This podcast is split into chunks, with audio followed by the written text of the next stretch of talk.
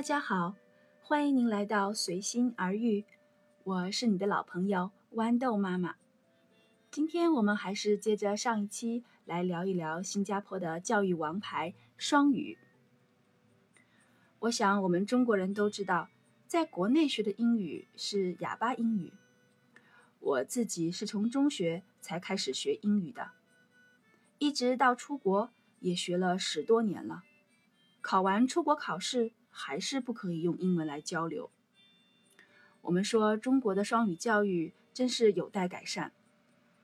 但是要让我们的孩子将来成为中英文都流利的双语人才，有哪些条件呢？在我看来，有这三个方面。第一个是孩子在语言方面的兴趣和天赋。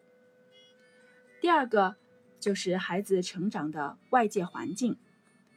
第三个就是父母和社会提供的资源。我曾经和我的一个孩子的老师聊天，他说，有的孩子中文好，英文就不好；有的英文好，中文就不好。很少一部分是中文和英文都很好的，也还有相当一部分是中文、英文都不好的。我觉得。前两种情况是挺正常的，大部分人的脑子里只能有一种语言想问题，成为强势的语言，或者说是思维语言；另外一种语言就显得不那么顺口，各种别扭。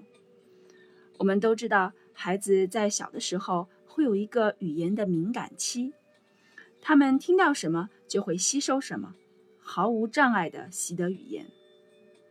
如果在孩子语言的敏感期只有一种语言影响他最多，那么这种语言就势必成为了他的主导思维语言，也就是一边倒的情况。其实，新加坡本地也有很多讲中文的家庭，他们的孩子英文也不好，哪怕他们口头上交流没有问题，但是阅读、看文章还有写报告。很多语法错误，我自己有很多学生也是这个样子。我从我自己两个孩子也可以看出，我的大儿子的主导语言就是中文，可能这是跟他小时候和我妈妈在一起的时间比较多有关系。而小儿子，我感觉他英文、中文都很棒，可能是因为他在托儿所待的时间比较长。不过，我也确实觉得我的小儿子在语言方面是有天赋的。在这里，我就不多吹嘘自己的孩子了。我相信大家也见过语言能力强的孩子是怎么样的。不过，在这里，我想分享一个我自己的想法，或者是一个发现。我觉得，语言能力比较强的孩子，一般情商也比较高，在很小的时候。就能够在经历一些事情的时候和家人共情，理解父母和亲人。在读故事书的时候，他也可以和故事中的人物的经历起起伏伏的而共情。等他们长大一些，就可以理解很多文字背后的意思。而有些情商很差的人，周围的人发生了什么事情，心情如何，他毫无体察。或者说是完全没有那颗心，没有用心去体会他周围的世界。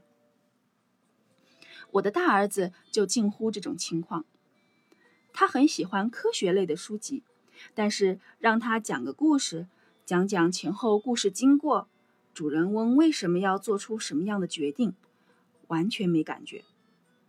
所以，对语言的天赋，小孩子们之间肯定是存在差异的。现在这个时代是拼爹妈的时代，无论是个人天赋也好，还是环境影响也罢，都可以通过后天的资源来补足。只要父母有强大的资源做后盾，先天不足或者没有语言环境都不是问题。别以为罗杰斯的女儿在新加坡南洋女中读书就可以把中文学好。要不是他父亲可以请一个住在家里的来自北京的中文教师，他两个女儿是绝对不可能背诵《声律启蒙》的。所以呀，我权衡这三个方面：如果孩子有语言天赋，那就多创造环境，提供资源，让他成为中英文都好的双语人才；如果是没有很高的天赋，那就还是主要学好中文，英文掌握基本交流、书写能力，将来考试、工作够用，不拉后腿就行了。如果语言能力特别不好，我们当爹妈的就要加把劲了，该上的辅导班还是要去的。毕竟这种情况，只要稍作努力，及格过关还是不难的。好了，感谢您的聆听，我们下一期再见。